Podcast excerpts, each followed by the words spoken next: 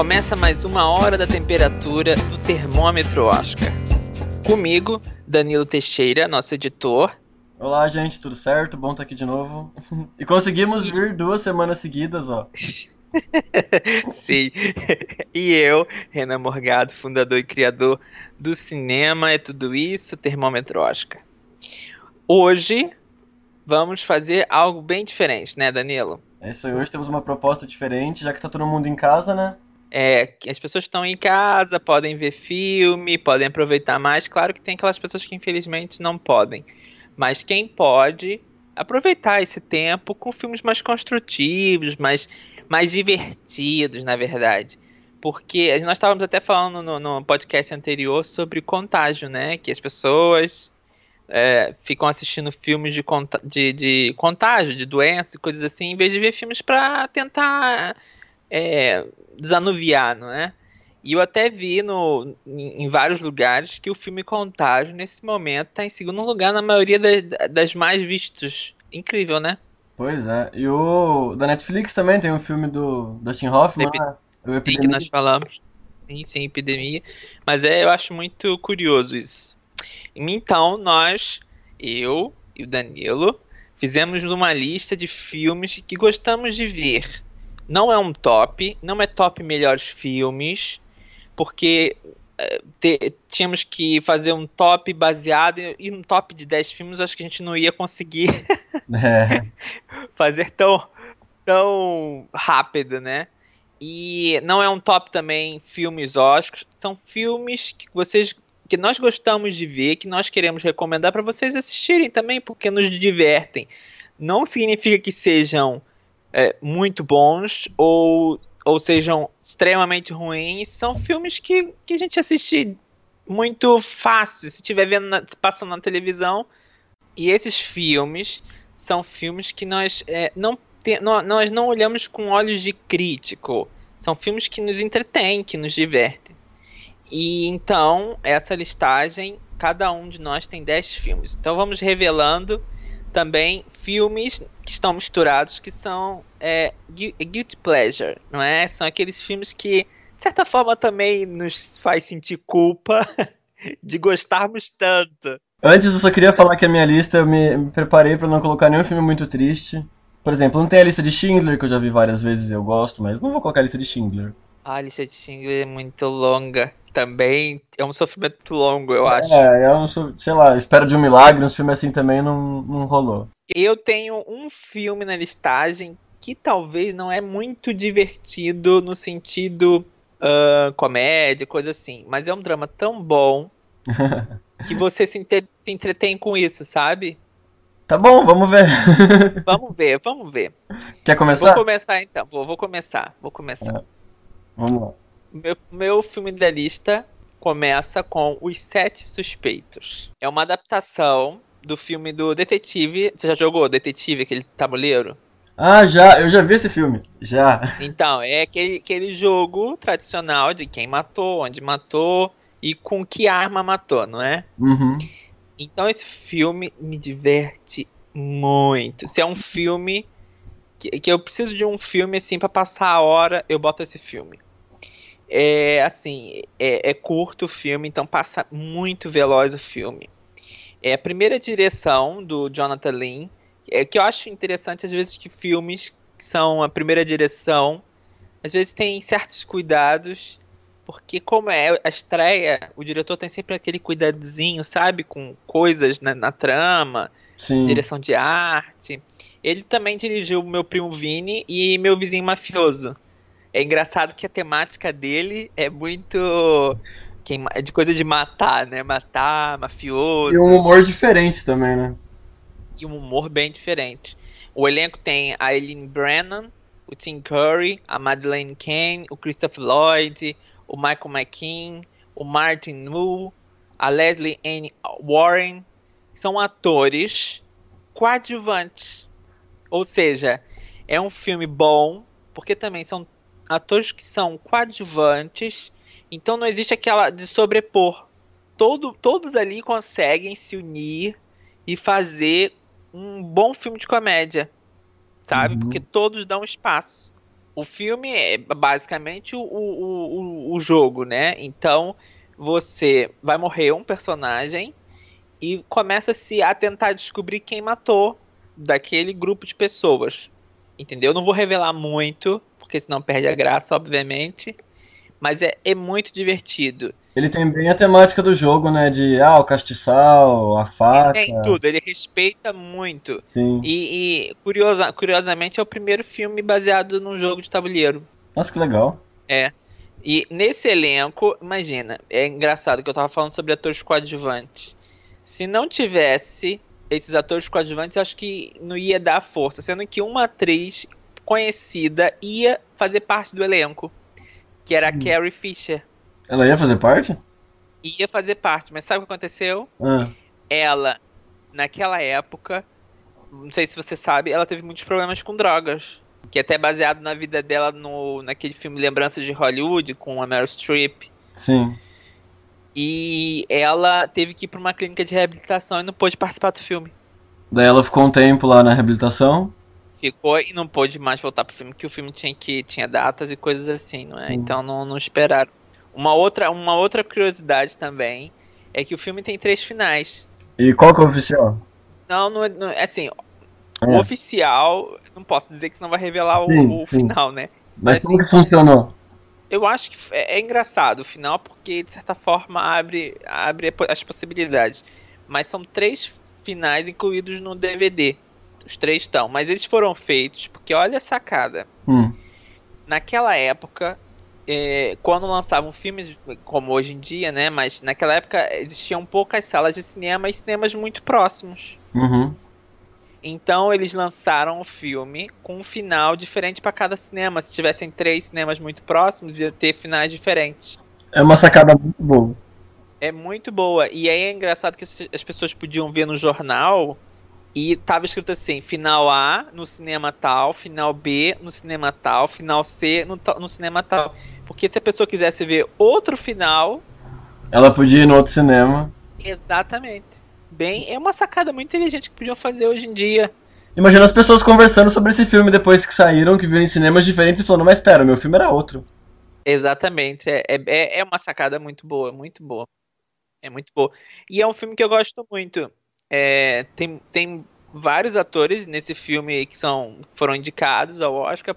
As três mulheres que fazem no filme foram indicadas ao Oscar. Uhum. E é um, é, é um filme muito interessante, é divertidíssimo. Quem quiser assistir, vai que não vai perder a chance de rir com alguma. Tem piada. E tem umas piadas, aquelas piadas antigas, e hoje em dia não são muito aconselhadas. Mas fala agora o seu filme. Então vai, eu vou começar com. Então, eu fiz uma lista eu fui, inclusive, eu fui pensando agora, eu fui reescrevendo algumas coisas. Mas esse foi um dos primeiros que eu escrevi, porque quando estreou eu vi no cinema. E aí depois eu revi algumas vezes, e depois eu comprei o DVD. E quando eu vi que ele ia lançar em preto e branco, eu comprei a versão em preto e branca. Então meu primeiro da lista é o Mad Max Estrada da Fúria. Esse filme de ver no cinema eu achei incrível. O George Miller foi maravilhoso. Eu, eu sempre achei muito louco os filmes que ele fazia, porque ele tem um dos uma das filmografias mais estranhas de Hollywood, né? O cara fez Rap Fit, fez Baby e fez Mad Max. Sim, é bem, é bem é, diversificado. Aí ele me chega agora nos anos 2014, mais ou menos, 2013, e faz esse Mad Max Estrada da Fúria, que é um absurdo, é tecnicamente impecável, e todos os seis Oscars que venceu foi muito merecido, todos os seis Oscars técnicos. Eu não sei porque que ele não venceu o Oscar de melhor diretor, porque seria justo também mas ele perdeu pro Inharito naquele ano. Elenco incrível, né? O, a Charlize Theron tá ótima, o Tom Hardy mesmo sem falar. Ele é muito bom quando não fala, não sei porquê. Ele tem tanto personagem que, não, que fala pouco, mas sempre funciona muito bem. É engraçado que ele tem muitos personagens que ele... Às, é, às vezes, por exemplo, aquele filme do Batman, não é? É? Ele tá completamente escondido por trás da máscara e a voz. É, ele, ele tem isso de se alterar muito pros personagens. O Dunkirk do Nolan também, ele tá com a máscara no rosto do, no avião o tempo todo. Ele pelo menos tem coragem, né, não é? Sim. Tem, ele não tem medo de, de, de, pegar personagens que acabam até modificando ele tão completamente que não se vê ele, não é? Como ator. Inclusive, só já que eu falei do preto e branco, quem tiver a oportunidade de ver o Mad Max preto e branco, veja, porque é visualmente tão bonito quanto colorido. Vale muito a pena. O, o que eu acho incrível do Mad Max é a edição. Uhum. É uma edição espetacular. Então é um filme e é um filme que ele vai criando aquela aquele, aquele é, ritmo. Eu, eu, eu, eu, sempre falo com você sobre isso, né? Que filme tem que ter ritmo. Sim. E esse filme vai construindo o ritmo e é muito bom. E é muito bom. Eu lembro que eu vi uma entrevista na época que o, a ideia do Jorge Miller sempre foi muito clara. Ele falou: quero fazer um filme que seja frenético e uma corrida o tempo todo. E ele fez. O filme não para um minuto. E você nem sente, ele tem duas horas e pouco, você nem sente. E é extremamente divertido. E vale a pena. É um filme de ação de alto nível, assim. Eu vou agora falar o meu. Vamos lá. Eu vou falar Janela Indiscreta. Hum, Conhece? Conheço, Conhece? Discreta, conheço, conheço. Olha que filme excelente. É um Que filme? excelente do Alfred Hitchcock. Ah, é, que, é, obviamente, quem não conhece tem que conhecer Hitchcock. É o básico, são os passinhos básicos do cinema. Mas se você nunca ouviu falar, é, você deve ter ouvido falar da mulher do chuveiro que toma o banho e é assassinada. Foi ele que dirigiu esse filme. É, é o básico, né? Muito É o bom. básico. E A Janela Indiscreta é um filme que tem o James Stewart e a Grace Kelly. O James Stewart, que sempre foi um ator que o, o, o Hitchcock gostava muito de trabalhar com ele, que ele fez Um Corpo que Cai, é, fez Trama, Trama Diabólica. Não, Festim Diabólico, desculpa. Festim Diabólico, porque tem outro filme que chama Trama Macabra, então às vezes confundo os nomes dos dois filmes. E o, e a Grace Kelly que fez ah, a Janela Indiscreta com, com ele, ela se transformou numa grande. Porque o, supostamente Hitchcock é meio que ah, colocou ela pro mundo, não é? Uhum. Porque ela já tinha feito um outro filme, que era o Esquema para Matar, com Hitchcock, foi ali que também ela se tornou sensação. E aí, basicamente, o filme ah, deve ter o quê? Uns quatro personagens, mais, mais umas participações, assim, coadjuvantes. O filme, basicamente, é assim. É a história de um fotógrafo que se acidenta, então ele precisa ficar em casa. Sendo que a diversão dele é olhar os vizinhos. Quando ele passa a olhar os vizinhos, ele desconfia que um deles matou o seu cônjuge. Então, ah, ele acaba por tentar descobrir se ele conseguiu mesmo fazer o, o assassinato, onde escondeu, se fez, se fez, se, se praticou tudo. E ao mesmo tempo tenta desmascarar ele, sendo que como ele tá ali observando, parecendo um, um mexeriqueiro, é muito difícil que as pessoas acreditem nele, entendeu?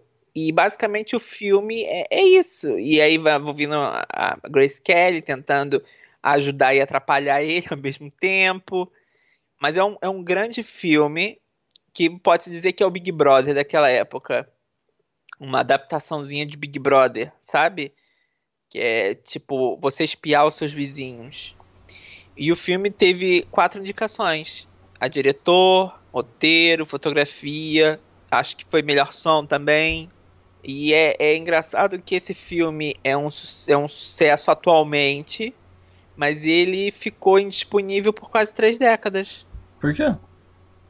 Porque ele ficou, junto com esse, esse filme, mais quatro filmes, foram os cinco filmes perdidos do Hitchcock. Hum. Porque o Hitchcock comprou os filmes e deixou pra filha, guard- e a filha guardou.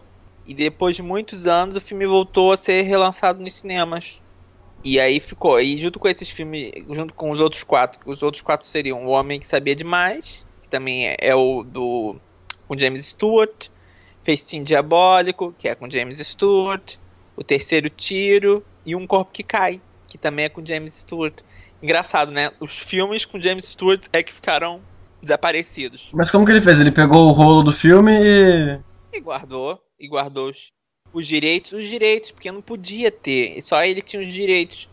Aham. E os filmes, apesar do sucesso do, do, do Janela Indiscreta, Um Corpo que Cai foi uma tragédia. foi um filme que caiu muito o conceito dele na, na comunidade. Mas porque. Por causa da bilheteria ou porque não gosta? Da bilheteria, da bilheteria e os críticos também. Hoje em dia é um, considerado um dos melhores filmes de todos os tempos. Todos os tempos. Engraçado, né? Mas ele não, ele não viu isso. Ele não viu isso. E, e, e, Janela Indiscreta é um filme que eu gosto muito porque é um filme que é um, de um local só. Uhum. Eu gosto de tramas que também conseguem criar muito suspense, expectativa, sem sair do lugar. Isso tem que ser, tem que ter talento. Tem que ter uma direção absurda. Tem que ter uma tem direção. Ter. E se você vê o exato um domínio e tem que ter muitos anos também, tem que ter ser veterano para poder fazer isso. Sim. Mas sabe uma, uma curiosidade é que hum. o, o espaço, todo o espaço que você vê no filme é dentro do estúdio. Tudo é estúdio. Uhum ele montou toda aquela área dos vizinhos da casa num estúdio. E é espantoso aquilo. E é, é, é, e é um filme muito, muito gostoso de ver. É um filme muito gostoso. Muito Mas eu gostoso. penso que ele talvez tenha feito isso para ele realmente ter o domínio de tudo, né? Mas você sabe que tem muitos filmes do Hitchcock que também foram feitos em locações. Hum. Por exemplo, Ladrão de Casaca. Uhum. É, em Mônaco, que é com a Grace Kelly também. Ele foi e lá em Mônaco mesmo foi lá em Mônaco, ele gravou várias cenas em Mônaco e são muito bonitos os, os, as locações que ele usa. Ele também sabia usar muito bem locações.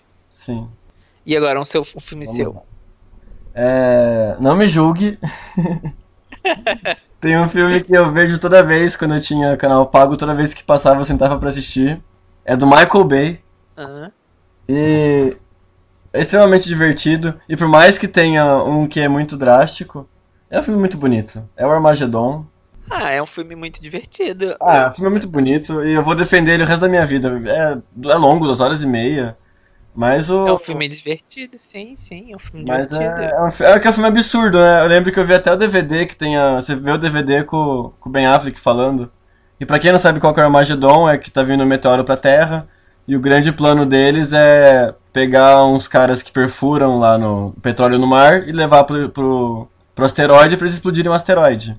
Sim, não confundir com Impacto Profundo, tá, gente? Que é o Isso. outro filme. É. Esse, esse o Armagedon é com o Bruce Willis, com o Ben Affleck, tem um elenco bem grande. Além da música do Aerosmith, que é muito boa. É e muito conhecida, né? Muito conhecida e ficou famosa na época. É um filme extremamente divertido. O filme faz você rir o tempo todo, porque ele é muito engraçado. Eles estão muito engraçados, o Ben Affleck tá engraçado, o Bruce Willis funciona como paizão. Os amigos do Bruce Willis são engraçados. E é um filme que também tem cena muito emotiva. Então muita gente realmente chora no filme, mesmo sendo um filme até um pouco absurdo à primeira vista. Ele funciona muito bem. E pra mim, hoje é o do melhor do Michael Bay. Desde aquela época, pra mim, é o melhor do Michael Bay. É o que, mais, que melhor funciona. E por mais que eu tenha meus problemas com o Michael Bay, ele. Você e o mundo. Não, mas eu tenho que admitir que ele dirige cena de ação muito bem. Ele é um bom diretor de cena de ação. A cena de ação dele funciona. Você não fica confuso, é espacialmente muito bem feita. Ele é um diretor bom, eu só acho que ele gosta desse negócio absurdo que ele faz. Mas ele sabe o que ele faz. Eu tava trocando de canal e apareceu aquele, um dos Transformers, não sei qual é. é. E aí a cena ficou parecendo assim, gente, parece comercial de carro. Mas é. É? É engraçado como é que o estilo dele, com o tempo, foi se perdendo. Sim. É que ele ficou muito. Faz, sei lá, 10 anos que ele vai Transformers só. E o filme é outro fora. Ele tá muito no Transformers também. É, também ganha um dinheiro que eu vou te dizer, é. né? Eu fui ver o novo dele da Netflix. Não lembro o nome agora, mas é de assalto. E parece meio Transformers também, porque é muito carro, muita máquina. Você fala, gente. Mas Armageddon é muito bom, eu acho o melhor dele. E vejam porque é muito divertido. E eu gosto de ver filme com o Bruce Willis, então também vale a pena. Sim, Bruce Willis também é aquele ator que não faz muita coisa diferente, né? Do estilo dele, né? É... No sentido, que sexto sentido deve ter sido mais diferente dele, talvez. Mas eu acho que carreira ele, dele. ele sempre é aquele herói, mas é um, é um herói um pouco é aquele, mais. É, é aquele, hum. aquele homem que é complicado, difícil, mas tem um coração mole. Isso, exatamente. Exatamente. Ele é sempre esse e sempre funciona muito bem, você sempre gosta muito dele em qualquer filme. É muito fácil gostar do Bruce Willis. Pois é. É, Bruce Willis, é, sim. E é um eu já vi esse filme ó, várias vezes porque o meu irmão ah. Ama esse filme, ama esse filme. o meu também. E, e, ele tinha até o CD da, da música, né? E, e ele assistia aquele filme tantas vezes, tantas vezes que eu acho que por isso que eu não assisto esse filme. Já deu. Porque ele, que, ai, que eu não consigo ver mais esse filme assim. Porque é, é, talvez seja o filme dele, né? Para a lista dele dos filmes que, que ele gosta de assistir, deve ser um desses. É. Mas é, acabou que pra, acabou que criou em mim uma, uma certa aversão, não de que eu, eu, eu odeio o filme, não, mas de que não é um filme que eu vou assistir com muita facilidade. Eu só não lembro que né? foi pro Oscar, mas posso olhar aqui. Foi indicado a, a, a canção original, tenho acho quase certeza que foi. Eu vou confirmar um minutinho. Ele foi foi indicado efeitos visuais, edição de som, mixagem de som e canção original. Tá vendo? Indicado a quatro eu, Oscar. Canção, can, eu sabia que canção tinha seda. Quatro Oscar, tá vendo?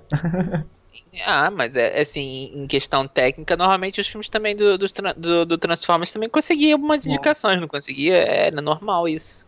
Mas ele foi indicado a sete framboesa. Ô, oh, caramba. É, é, aquela história, não é?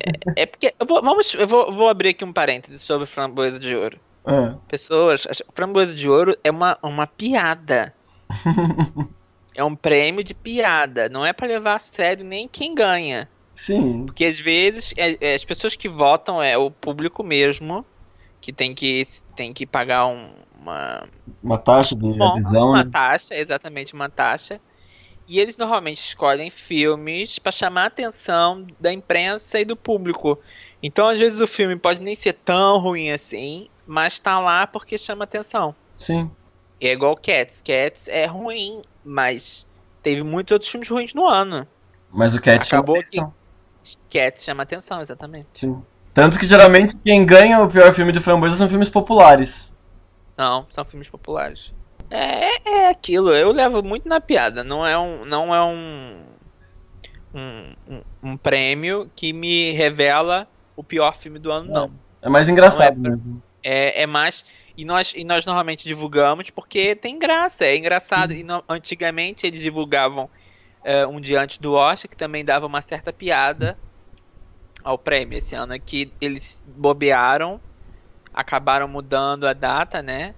para poder fazer uma apresentação numa TV, num canal de TV e acabou dando o problema do, do, da, do contágio da doença e eles tiveram que adiar. Se tivessem feito lá atrás junto com o Oscar, tava tudo certo. Pois é, teria, teria. Posso falar agora um filme? Vamos lá, Renan, próximo. Olha, esse filme, óbvio... ah, já começou. É, é ah. um filme que me diverte.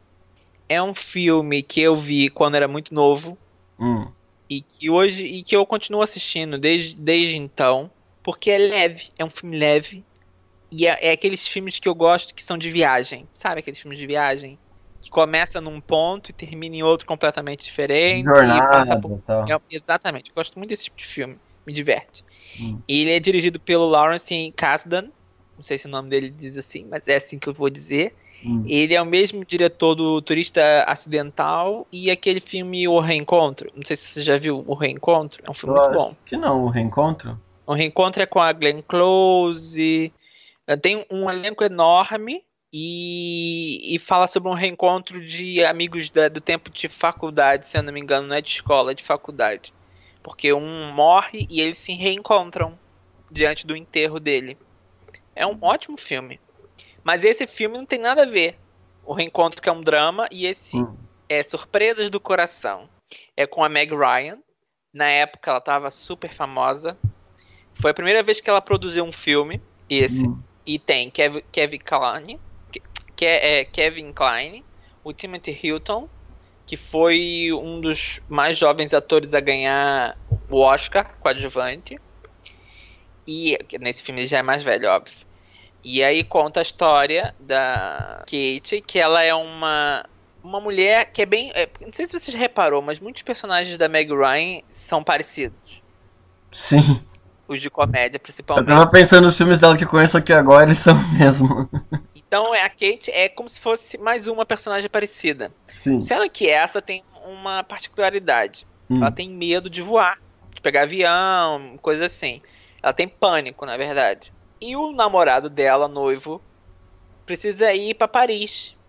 Uma viagem. Agora que eu já. Agora não me lembro se, o motivo da viagem. Então, ela supostamente ia com ele. Sendo que, no, como ela não consegue superar o medo, ele vai sozinho. Nesse meio tempo, ele conhece alguém lá. Sendo que ele se apaixona perdidamente por, por essa pessoa. E meio que cancela o casamento. Tipo, uma loucura total. Ela, vendo que vai que perdeu ou vai perder, vai até Paris para poder mudar, fazer com que ele mude de ideia. Então ele, ela vai enfrentar o medo. Nesse, nesse momento, no avião, ela encontra com Luke. Luke. Luke. Que eles fazem muita piada com o nome. Hum. Que é o Kelvin Klein. Que o Kelvin Klein é um ladrão que aproveita da loucura da personagem da Meg Ryan e faz e transforma ela numa mula, vamos dizer assim, mas não é droga, é, é de ela ele ele usa ela como mula pra ai, joia. Tava quase esquecendo, joia sendo que ela não sabe disso. E eles chegam a Paris e meio que começa todos os, os desencontros e encontros entre os dois e os dois vão, adivinha, não é? Vão se apaixonando. e o filme vai mostrando essa evolução dos dois até encontrar com o noivo dela, isso e aquilo. E, e é muito divertido. É, os dois estão muito divertidos. E é engraçado que uh, tanto o Timothy quanto o Kevin eu fico falando Kelvin, é Kevin, Kevin Klein. É... Foram vencedores do Oscar de coadjuvante. Os dois. Depois? Os dois são os. Não, antes. Antes. Antes. Os dois são interesses, interesses amorosos da, da, da, da personagem e ganharam o Oscar na mesma categoria. Tem uma certa piada para mim.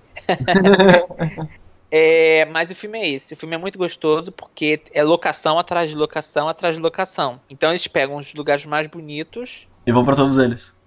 Bom, mas não vão para os lugares óbvios. Quer dizer, tem uma, uma coisa ali óbvia e tal, mas assim, eles vão para lugares. Porque também naquela, naquela época, isso é, o filme é de 92, talvez. Agora já não, não me lembro o ano. E então eles não, não iam para lugares muito óbvios que devia ser difícil de filmar, né? Mas é Surpresa do Coração, é um filme que eu recomendo para você que queira passar o tempo vendo uma comédia romântica. Eu vou anotar aqui porque eu não conheço. eu te conto depois, porque comédia romântica eu também gosto. E por falar em comédia romântica, eu vou entrar no meu próximo aqui então, Renan. Sim, fala, fala. Então, é... já que é comédia romântica, então eu vou Vou começar com uma afirmação polêmica falando que todo mundo gosta de pelo menos um filme do Dan Sandler. É fato. E é por isso que o meu filme agora é como se fosse a primeira vez. Ah. Você já viu, né?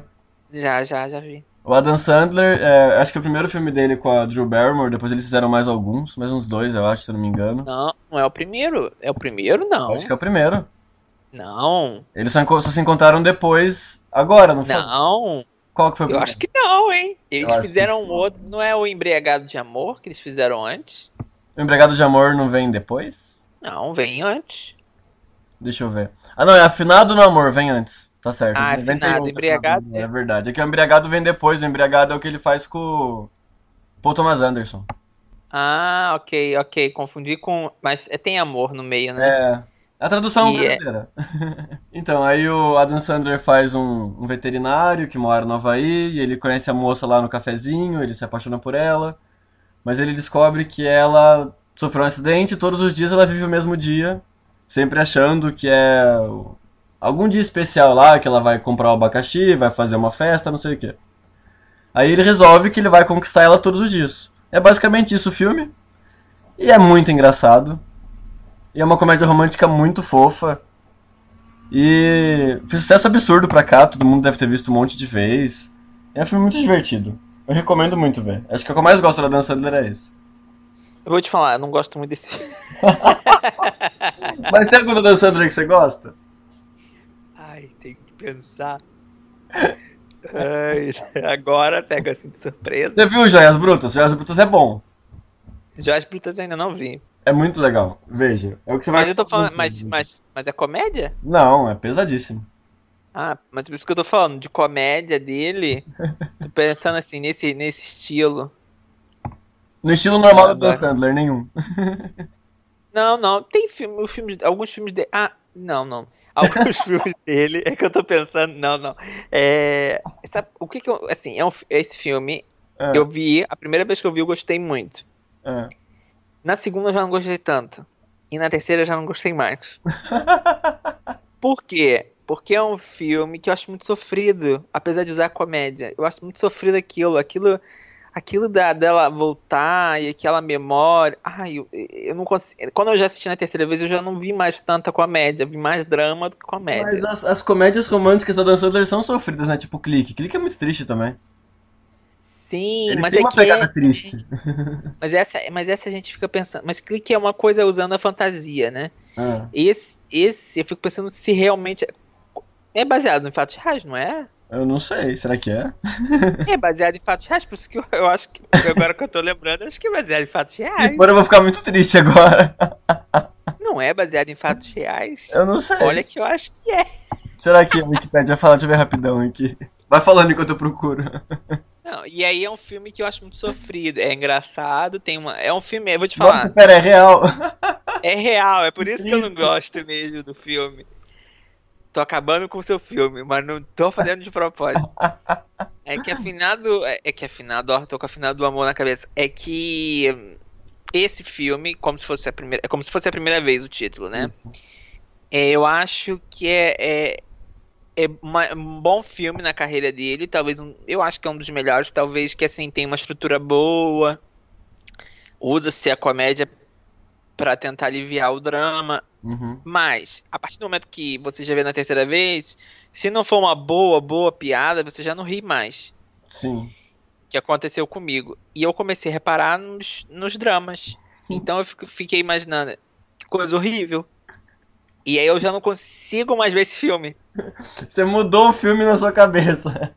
Eu mudei o filme na minha cabeça. Mas eu não consigo mais ver o filme porque eu acho sofridíssimo. E Eu aí, se alguém falar engraçado, eu gosto. que ri muito com esse filme, eu acho graça, porque eu já não consigo. É, eu acho o filme divertido, funciona. Eu já vi muitas vezes também. Eu nunca tinha pensado por esse lado. É, é de pessoa que é meio dramática. É, mas é, é para quem gosta, vai se divertir muito com ele mesmo. É, e é um diretor de filmes de comédia também. Ele fez Professor Aloprado, Tratamento de Choque. Fez mais alguns filmes com a Dan Sandler, Golpe Baixo. E Sim, depois sim. tá em série, é. Por isso que eu, por, por isso quando, eu, quando você falou que era o primeiro filme dele com a Drew Barrymore, eu pensei, não, eles já fizeram outro filme. Tanto É, por isso que eles repetiram, por isso que eu me lembro que acabaram eles se tornando uma dupla, porque como funcionou tanto, eles É. fizeram de novo, fizeram de novo. É que eu também pensei que Embriagado de Amor fosse o primeiro. Daí eu procurei Embriagado de Amor, eu vi, não, é mais novo. Mas é É final igual ele amor. com é igual ele com a Jennifer Aniston. Funcionou, eles estão fazendo de novo. Sim. E fizeram aquele lá também de agora, da Netflix, que também é de detetive. Sim, é. Que é, que é engraçadinho, mas é um filme que é óbvio demais na minha cabeça. mas é. Mas diverte-se. Quem, quem gosta de. Do Adam Sandler vai se divertir. É divertido, é divertido. Vou falar agora um filme. Bora. Esse filme é pesado. Ixi. Não, não é comédia, Ah. longe de ser comédia. Chama Louca Obsessão. É dirigido pelo é, Rob Reiner, que fez aquele mesmo Harry Sally. Não sei se você já viu também esse filme. Adoro esse filme. Conta comigo, ele também dirigiu esse filme. Do Stand By Me? Sim. E Stephen, então, também, né? é do Stephen, é isso, é, exatamente, foi e foi por isso que ele conseguiu fazer esse filme, porque é do livro dele também. Uhum. E aí tem o, o James Caan, a, Ke- a Kathy Bates, que ganhou o Oscar de melhor atriz por esse papel nesse filme, Uhum. por uma vilã, que é muito difícil às vezes ganhar um Oscar. Em atriz, que é mais ainda. Pois é. Foi a primeira, foi a primeira atriz a, a ganhar um Oscar na categoria por um papel de filme de suspense ou terror. E aí também tem a Lauren Bacall, que é também uma, uma, uma diva do cinema antigo. E ah, não sei se assim, não sei se você lembra, mas é, é- eu acho que a- o mote principal do, do filme é o, o, o fanatismo. É como um fã pode se tornar perigoso. Sim. Então conta a história do, do Paul Sheldon, que ele toda vez vai para um local distante escrever o seu livro, pra, que é, um, é tipo um ritual que ele tem. Então, no caminho de volta para casa, ele sofre um acidente, numa nevasca. Quem socorre? A fã número um dele. que Hum. também é enfermeira. Nisso, nesse, nesse, nesse intervalo, ele vai vendo, vai descobrindo que nem tudo que ela fala é verdade e que ela é muito mais louca do que aquilo que ela aparenta. Porque, porque ela ama ele por causa de um livro que é, é a Misery, que é o título original do, do filme, que é uma personagem dos livros e que ele mata. Então aí que ela fica louca. É um papel, um papel dela é excelente. Ela, ela mesmo diz que hum, que ela não tem nada de mal a dizer da personagem. Enquanto tem atores que falam que ai, não defendo esse, esse vilão, ela defende. ela defende. É engraçada. Outra, outra curiosidade é que a Kate, a Kate Bates, a Kate Bates e o James Caan, eles eh, tiveram muitos conflitos no No set. no set, o que pode ter favorecido até o filme, porque o filme é exatamente sobre isso. Funciona. Sobre esse, é, porque o, o, o James ach- acreditava naquele é, tipo de atuação improvisada. Uhum. E a, a Bates vinha de uma carreira de teatro. Milhares de ensaios. Exatamente. Então a- havia esse, essa briga entre os dois. É interessante também, mas essa é uma, é, são curiosidades mesmo. Que o Paul Sheldon não foi oferecido primeiro para ele. Teve vários atores que renegaram o papel. Robert De Niro, Michael Douglas, Harrison Ford, Por algum motivo? Morgan Freeman. Hã? Por algum motivo? não queriam. Mel Gibson, Jenny Hackman, Dustin Hoffman, William Hurt, duas vezes ele negou. Kevin Kline, Al Pacino, Denzel Washington, todos recusaram, não, não queriam o papel e ele acabou por aceitar. E enquanto a atriz, porque ela não era muito conhecida, né? ela ela ela tava despontando, né? A Uhum. Kate Bates. E ela não era muito conhecida. Então as atrizes que tinham sido oferecidas o papel, mas que também negaram foi a Angelica Houston, Uhum. a Barbara Streisand. Eu não consigo imaginar a a Barbara Streisand fazendo um papel desse. A Jessica Lange. Eu não consigo imaginar ninguém além dela agora. É muito Não, porque característico. ela é muito característico. E é um filme que, apesar da tensão, eu gosto de ver várias vezes esse filme. Ai, funciona, né? É um filme, de novo, é, um é é- é- é claustrofóbico, Uhum. porque se passa basicamente em um local, na casa, no quarto. E é muito interessante à medida que vai evoluindo é, esse fanatismo dela, as loucuras. E é, e é bom de ver, eu gosto muito, gosto muito desse filme. Não, eu gosto e acho uma das melhores adaptações que tem do Stephen King, ao lado do, Espera de um Milagre, do O Sonho de Liberdade. Conta comigo também. Sim, ao lado desses é um dos melhores. É que ele tem muita adaptação ruim também, né? Apanhador de, apanhador, apanhador de sonhos, não é? Apanhador de sonhos. É, mas meio mais ou menos. Ai, é uma das piores. Eu lembro de ver aquele filme estarrecida. Não, eu- ele tem muito mesmo e muito ruim. Eu acho que as boas, assim, são umas 10 no máximo. Deve ter mais de 50 adaptação de coisa de conto dele, de filme dele. Mas é um filme que eu, eu recomendo pra quem quer ver depois de comédia. Antes, de- antes da comédia, talvez seja melhor ver esse filme e depois ver Passar um comédia. nervosinho. E você, qual é o seu próximo? Eu. Eu vou de Steven Spielberg agora, que é. Jurassic Park.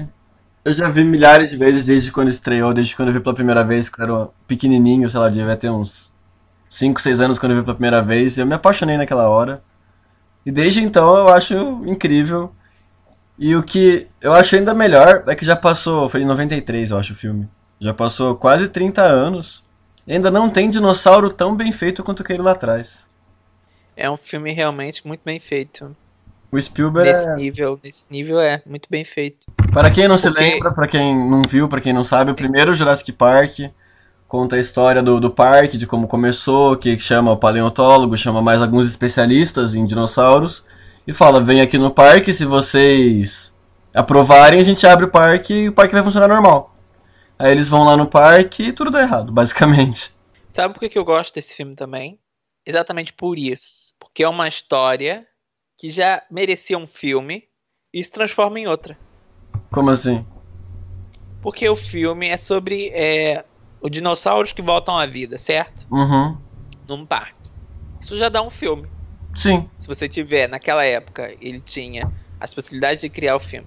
Sendo que nesse ambiente dá uma coisa errada, os dinossauros e aí se transforma num filme quase de terror, não é? Não é terror, mas quase de terror no sentido de que os dinossauros vão te comer se você não tomar É, cuidado. tem umas cenas que dão muita, tipo, as cenas da cozinha com o Velociraptor dão muita aflição. Sim, e é, e é isso. É igual o filme do Alien. É Sim. outro filme que eu acho muito interessante porque é uma história que dá um filme e se transforma em outro filme. Que é do tipo, vão, vão, vão até um, um chamado de socorro, descobrem criaturas estranhas e daqui a pouco vira um filme de terror. Sim. Mas é uma ficção científica. E ele funcionaria se fosse de outra forma, provavelmente. Se fosse mais comum, funcionaria. Exatamente. E eu acho que o Jurassic Park eu também já vi muitas vezes. E eu já. Não sei se isso acontece com você.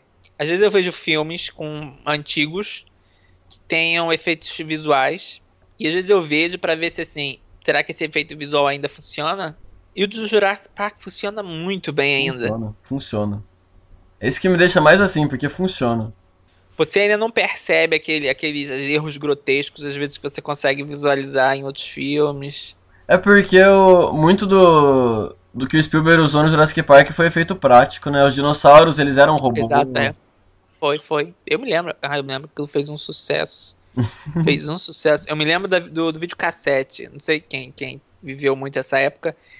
Ah, o videocassete, você não deve ter pego. Eu peguei o final, eu ia em locadora, mas era o final. O videocassete desse filme era interessante porque a capa era como se fosse uma reprodução do da pedra. Era uma reprodução como se fosse a capa de plástico era, Uhum. era desenhada como se fosse pedra. Que legal. E aí, é, e aí tinha os moldes do, do, do, do dinossauro meio que como se fosse hum, Relevo. de relevo de paleontologia, sabe? Aquele estilo Uhum.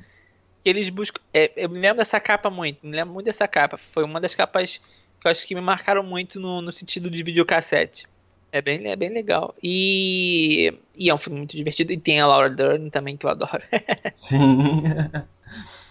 Tem o Jeff Goldblum num papel ótimo, né? Ele é um dos mais divertidos. Sim, que ele também é um ator que, eu, que me diverte. É, Sim. Olha, tem atores que eu vou dizer assim, me diverte. É ele. Sim, ele é muito divertido. Ele se diverte, mesmo fazendo o mesmo personagem às vezes. Ah, e ele começou a fazer filme com o Wes Anderson ficou ainda melhor. Os filmes dele com o Wes são muito bons. Ele é muito legal. Porque é peculiar, não é? Acho que peculiar Sim. com peculiar acaba dando algo bem interessante. Sim. Mas vamos lá, Jurassic Park é a minha quarta indicação. Sua vez, né? Ah, o meu próximo filme é um filme da Sessão da Tarde. Pra quem viveu a Sessão da Tarde muitos anos atrás. Os Aventureiros do Bairro Proibido. Ah, esse eu conheço. Esse é dos bons. Esse é daqueles filmes aventura, aventura, aventura, aventura, aventura. É o que tem cara de sessão da tarde, né? Esse é sessão da tarde mesmo. E isso é sessão da tarde mesmo, daquelas boas. Que É. se tivesse, que se tivesse chovendo, você assistindo, era uma ótima combinação. Sim. É, E, e- e é um filme que começa de uma forma e é, é que é um filme curto e acontece tanta coisa. Você fica assim, gente, não para. É, ele é dirigido pelo John Carpenter. De terror, diretor. Exatamente. Ele foi o criador do Halloween, O Enigma de Outro Mundo, que é um filme que eu acho um filme que me dá muito medo. Nossa, o é Enigma muito de bom. Outro Mundo. É muito bom. E a Bruma Assassina também, que é com a. Ai, co- como é que é o nome daquela atriz? Que é do Nunca Halloween. Sexta-feira é Jamie muito Lee louca. Curtis. Daisy Curtis. Isso. A filha da Janet Lee. Que é a, a do, do, do chuveiro. que é morta no, no, no Hitchcock. É a mãe dela. É, é filha, ela é filha dela. E, hum, e é um filme que me diverte muito. Tem o Kurt Russell, tem a, a Kim Cattrall no comecinho da carreira, tipo, mas já fazendo muito sucesso, porque ela é tipo aquele bombshell, sabe? Aquele, aquela blonde bombshell. Uhum. Porque ela tava. É, uma carreira que começava. A beleza, ela tinha uma beleza muito grande. E assim, pra quem não lembra do filme, a história é uma história do caminhoneiro chamado o Jack Burton. Que ele acaba s- é, se envolvendo numa briga milenar em Chinatown, é, onde um, um, a noiva do seu melhor amigo é raptada. Então, ele, junto com um amigo, tentam meio que é, descobrir onde ela tá, e nesse meio tempo começam muitas coisas loucas, incluindo três é, lutadores de tempestade, de, de raio, e, e, eu me lembro muito desses, desses personagens porque não sei se você jogava muito videogame também, Uhum. É, mas os personagens, esses personagens de raio, acabaram se tornando inspiração pro Raiden. Do Mortal Kombat. Exatamente. Foi uma inspiração pro, pro jogo, pro personagem. E os três lutadores foram baseados é, com 100% num, em três personagens de uma série é, chinesa também, que é, é engraçado como é que às vezes um vai se tornando referência para outro, que vai se transformando em referência para outro. É, é engraçado. Hum. E o papel principal, você adivinha quem o estúdio sugeriu? Jack, Jack Nixon. Nossa. Pior, Clint Eastwood. E aí? Nunca ele ia aceitar esse papel. Não mesmo, nunca. Imagina, nada a ver. Nada a ver, nada a ver. Mas é, é engraçado porque esse filme, e esse filme me diverte. Tem muitos efeitos, que hoje em dia Hum. são efeitos, infelizmente, muito ultrapassados. Você percebe facilmente. Uhum. Mas também tem aqueles, esses efeitos que você mesmo disse, que é do tipo do, do Spielberg, que é muito Prático. é, roboti- robotizado, muito prático, muito mais é, de campo. Uhum. E, e é um filme, assim, que pra, pra quem tem saudade da Sessão da Tarde, é um filme que eu recomendo. É, E olha, eu não, eu não consigo ver esse filme sem ser dublado. Acredita? Pior que tem filme Sessão da Tarde que é assim mesmo, né? Que incomoda se for ver legendado. Tento ver esse filme legendado. Vejo vários outros filmes do Kurt Russell, do Kurt Russell é, em inglês, mas não consigo ver esse filme em inglês. Tem que ser dublado. É, é porque ficou na mente mesmo. E uma, uma curiosidade, é, você já viu aquele O Rapto do Menino Dourado? Sim, é com o Ed Murphy? sim. O, o, Carp, o Carpenter descobriu que esse filme ia ser lançado e os dois têm uma temática parecida. Ele fez o quê? Fez com que a produção corresse e lançou cinco meses antes do, do- desse filme Pra poder ter competir. chance de margem, exatamente para não competir com o Rapto do Menino de Ouro. Esperto. Talvez perdesse, que o Ed Menino de Murphy. Ouro não, Rapto do Menino Dourado. Eu falo, eu falo de ouro não, é Rapto do Menino Dourado. Que o Ed Murphy nessa época tava no auge, né?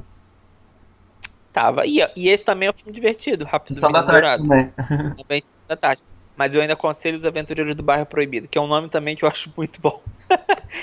o, o original é Big Trouble in Little China. É um bom nome. É um bom nome, mas eu também gosto desses Aventureiros Sim. do Bairro Proibido. É, tipo, parece filme de aventura mesmo.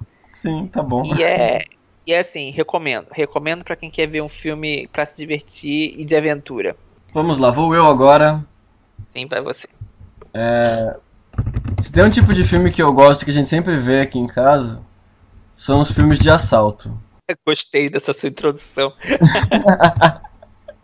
É que a gente vê todos os filmes de assalto que aparecem, que a gente gosta muito de filme de assalto. Então eu vou vir falar de uns Homens no Segredo. Eu pensei isso. 12 ou, ou 11? 11, 11. Não vejo Onze. 12, não vejo 13. Para no 11. Ah, por acaso eu não acho tão mal 12. Nossa, o 12 eu acho pior do que o 13. Acha? Nossa, eu não consigo. O Bruce Willis, só porque eu elogiei o Bruce Willis, o Bruce Willis fazendo ele mesmo é muito ruim. É, Eu não sei como ele conseguiu errar Mas fazendo eu- ele mesmo, mas é muito nada a ver. eu gosto da, da Julia fazendo a Julia. Mas então, pra quem não sabe, Os Homens no Segredo é do Steven Soderbergh. Eu gosto muito desse diretor. Eu acho que ele tem algum problema com assalto também, porque ele tem muito filme de assalto. Eu acho que ele passa muito tempo pensando em como assaltar os lugares. Porque ele tem muito filme muito bom de assalto.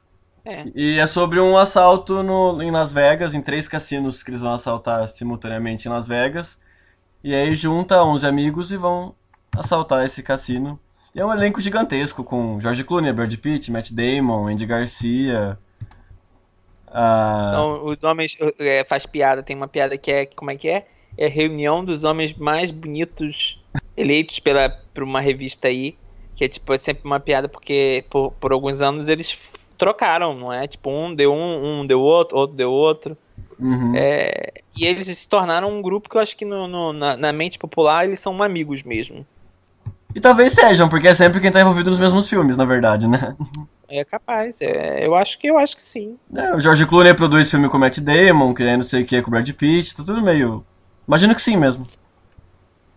Sim, eu também acho que eu, eu acredito. Porque às vezes tem pessoas que não acreditam em amizade no cinema. Uh, eu, eu acredito que. Eu acho que o filme deve... muito bom, ele funciona muito bem. E o assalto é muito legal, é um filme. Não sei se chega a ser filme de ação. Mas tem um ritmo muito bom. Eu acho que é um dos melhores do Soderbergh. Mesmo ele tendo filmes bons, eu gosto dele. Mas eu acho um dos Sim. melhores porque é muito divertido. E você sabe que é uma adaptação, né? Eu sei, eu sei. Já, É, assim, é só pra falar pras pessoas que não sabem. Mas eu não vi o original, confesso. Sim, mas é, é, também é bom e também tem atores da época que eram. É, tipo... tem o Frank Sinatra, se eu não me engano, né? Sim, Frank Sinatra que não era uma pessoa muito simpática, né? Mas. Mas passa, um dia, quem sabe, eu conto essa história. Mas assim, 11 Homens e um Segredo, eu, eu acho que é uma, é uma boa é uma boa recomendação para se assistir várias vezes. Eu só, assim, para mim, eu só acho que é, acaba perdendo a graça quando você descobre o plano. O, o plano. Sim. Mas é um filme que se estiver passando na televisão, eu também, também assistiria. É. Eu não veria o 12 Homens e o 13 Homens, mas tem quem goste. Sim, e, e você, é, abrindo, você chegou a ver o Das Oito Mulheres? Cheguei a ver Das Oito Mulheres. Eu, eu gostei. Eu gostei, mas eu acho melhor do que o 12 do que o 13, mas o 11 eu acho melhor. Mas, mas, aí, mas são histórias diferentes também, não é? São coisas sim, diferentes. É foco diferente, sim. Eu gostei, eu, é. achei, eu gostei bastante. E esse 8 não foi feito por nada, né? É pra ter, é pra ter um 9, pra ter um 10, pra nos barrar no 11, nem no 12, nem no 13. Mas eu acho que o, o 8 dá uma pontinha de que pode aparecer um desses 11 também, não dá? E apareceu. É, eles mantêm contato, né? Com, porque ela é a irmã do George Clooney no, é, entre os filmes. E no 8 apareceu. Apareceu acho que dois personagens é. do, do, do 11. Mas sim, e é um elenco bem interessante, bem interessante. É uma reunião de atores bem interessante. Eu só imagino que eles provavelmente trabalharam por um salário menor, né? Porque pagar toda essa galera não deve ter sido fácil. É, mas naquela época. O filme é de. É. é. 2001? Talvez. É, talvez fosse mais barato na época, né? Talvez, talvez. George Clooney não tinha Oscar, Brad Pitt não tinha Oscar. Ah, Brad Pitt naquela época também não era tão respeitado como é hoje em dia, né? É. Matt Damon tava começando. É, Matt Damon talvez era o, o ator, entre aspas, da, da, da, O ator sério, vamos dizer assim. Uhum. Entre eles. E o Andy Garcia, né? Mas o Andy Garcia tinha história para trás. Sim, Andy Garcia já, infelizmente, não, não fez mais tantos filmes bons, sabe? Uhum. Mas na época que ele começou, não é? No Poderoso Chefão 3, é, foi uma época boa para ele. Sim, sim. Eu, eu tô. Vou recomendar agora aqui outra comédia romântica. Ah. Essa comédia romântica, eu vou fazer alguns adendos a ela. Mas. Hum Vou, vou recomendar para assistir. Alguém tem que ceder. Hum. Esse gosto. eu já vi. Esse eu gosto. Gosto, gosto, gosto, gosto. É da, é da, é da Nancy Myers, a famosa que fez um senhor estagiário, simplesmente complicado, amor não tira férias. Ela, ela é conhecida por saber fazer esse tipo de, de comédia, não é? Uhum. Tem a, o Jack Nixon e a Diana Keaton, que eu amo a Diana Keaton. Diana Keaton, ela só sabe interpretar ela mesma, mas é tão bom. Ela é muito boa. E foi indicada como melhor atriz por esse, por esse papel. Ela ganhou o Oscar por ser ela, por ser ela mesma, né? Por ela, exatamente, Annie Hall, que é noiva ela neurótica, mesma. noiva nervosa. É. E o de Allen sempre é. ele mesmo e Oscar. Sim, porque é a história do romance dos dois, não é? Sim.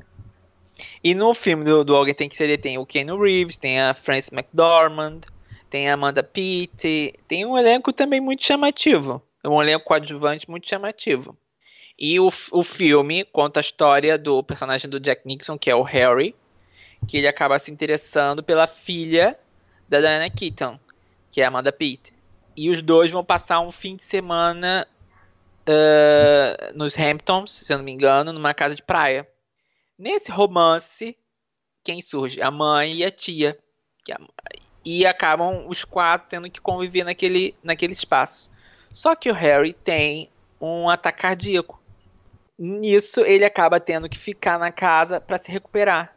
E a Diane Keaton vai exatamente para lá para poder escrever uma nova peça de teatro pro, pra Broadway. E os dois acabam começando um relacionamento. E essa que é a parte interessante do, do filme, que eu acho, que é esse relacionamento entre os dois. E, e entre pessoas mais velhas, que eu me lembro que isso foi uma temática muito forte. Tipo, os dois, os dois atores já eram muito mais velhos. Não é um tipo de filme que é feito por Hollywood. E a, a, a, a, Century Fox, a 20th Century Fox, chegou a se recusar a fazer o filme, sabia? Ele não queria fazer por causa disso? Por causa disso.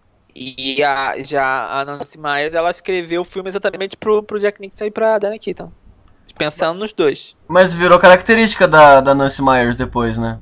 Mas esse, essa é a questão que eu queria falar. O filme é ótimo, assisto várias vezes. Hum. Só que a Nancy Myers tem um problema sério. Ela erra na terceira parte do filme. O ritmo do filme, todos os filmes, pega os filmes dela.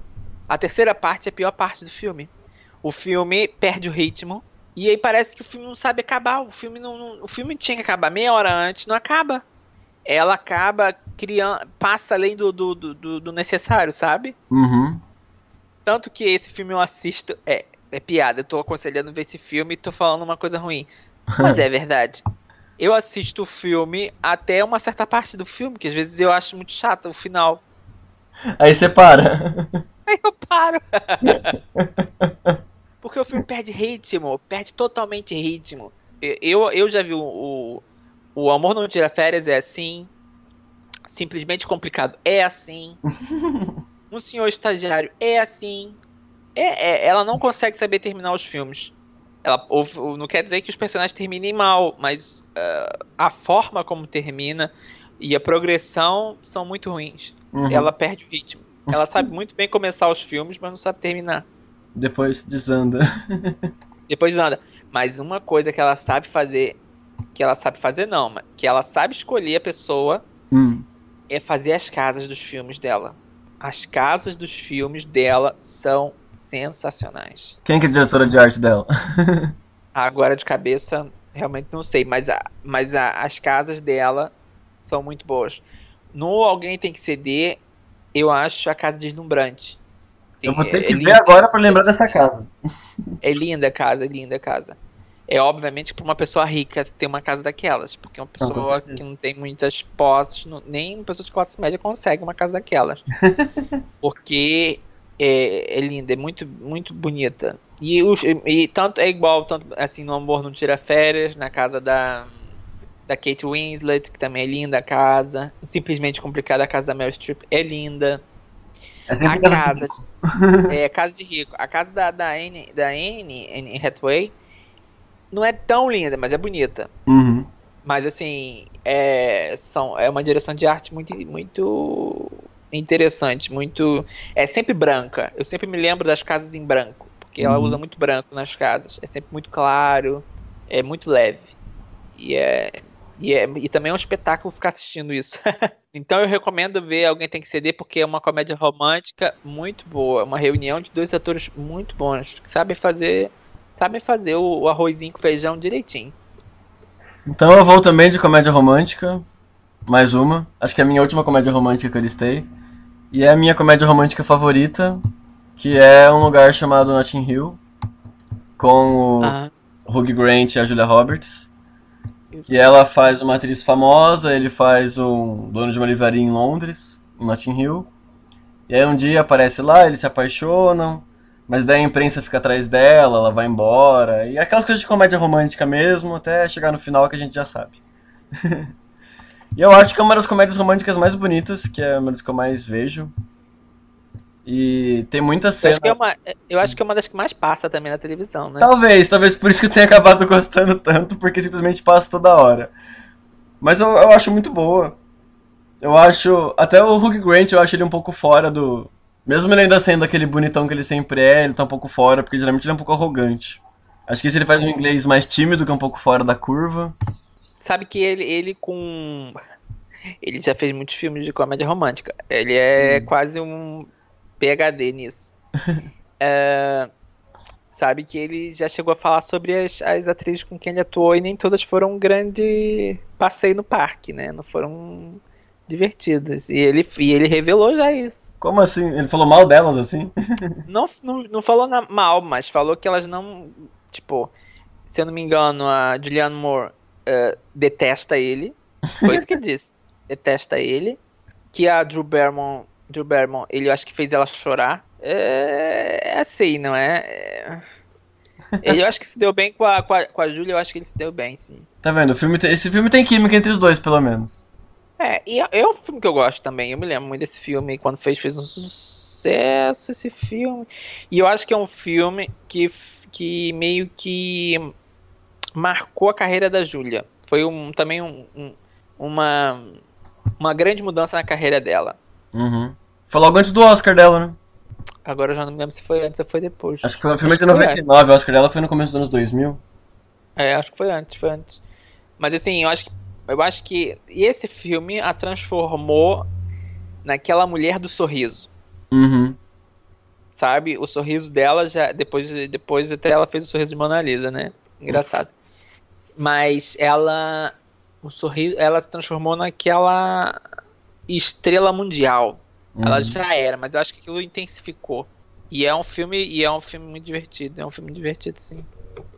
E no próprio filme ela faz já né, uma estrela que ganha o Oscar e tudo mais. Sim, e que tem os problemas da vida dela e tal. Que também não duvido que a Julia também tenha tido muitos. Sim. Que, eu, se, que, se eu não me engano, ela tem problemas muito familiares que já, já, já foram expostos. Uhum. E é um filme que acaba sendo muito engraçado. Eu lembro que tem muita cena que é de comédia mesmo. Ainda mais com o companheiro de quarto dele, que é muito engraçado. Eu acho que é eu acho que é por ser uma mistura de uma atriz americana num contexto inglês, fica muito engraçado. Sim. E é um filme bonito também. Ah, sim, sim. É um ele, é, ele é visualmente muito legal. E tem, tem a música famosíssima, né? She. Sim, que é uma regravação também. Enfim, é um bom filme, gente. É, assistam o filme. É bem. É, é divertido. É, é pra passar o tempo, é ótimo. Sim. Talvez seja passando na sessão da tarde, tem grande chance também, então. Quando passar. Já tá passando na sessão. Existe esse filme na sessão da tarde? Ele tem que passar na sessão da tarde, não tem? Eu não sei, não sei, já não vejo sessão da tarde há séculos. eu acho que era sessão da tarde. Ah. Olha, eu vou agora recomendar um filme ah. que é mais pesado. Eu acho que é o mais pesado da minha lista. É, já que eu falei também de uma comédia romântica antes, agora eu vou falar de uma coisa mais pesada.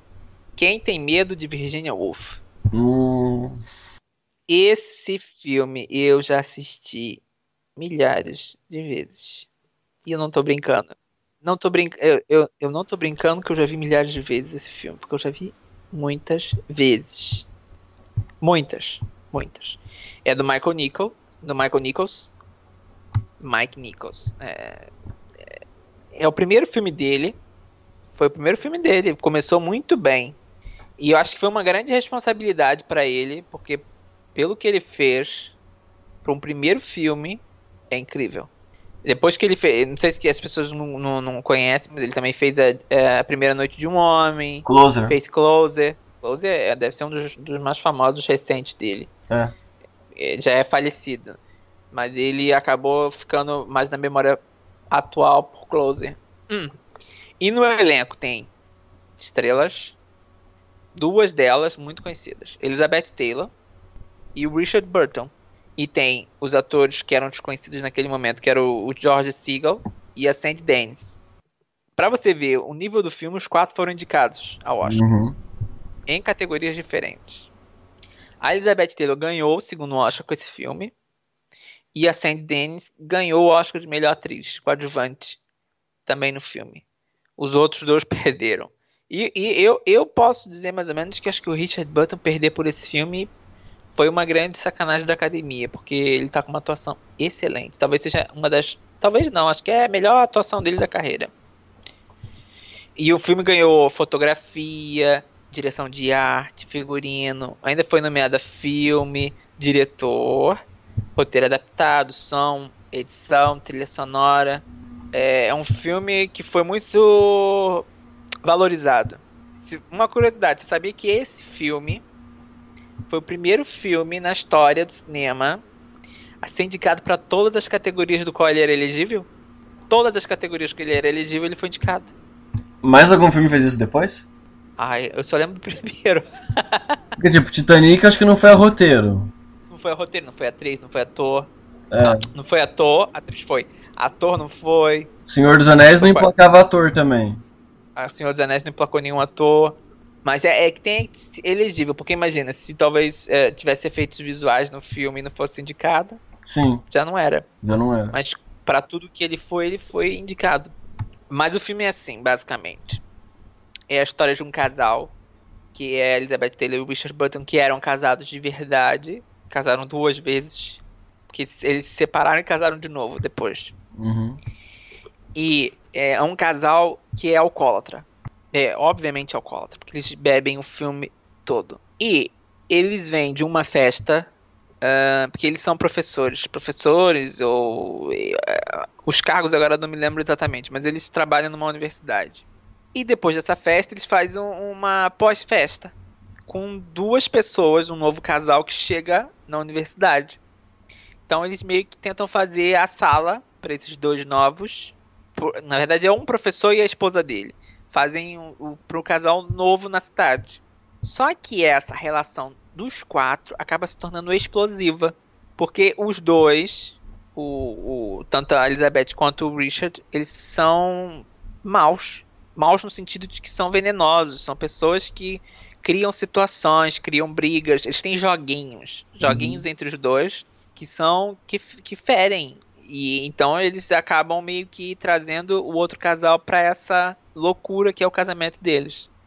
Sendo que é um filme que não para no sentido de diálogo.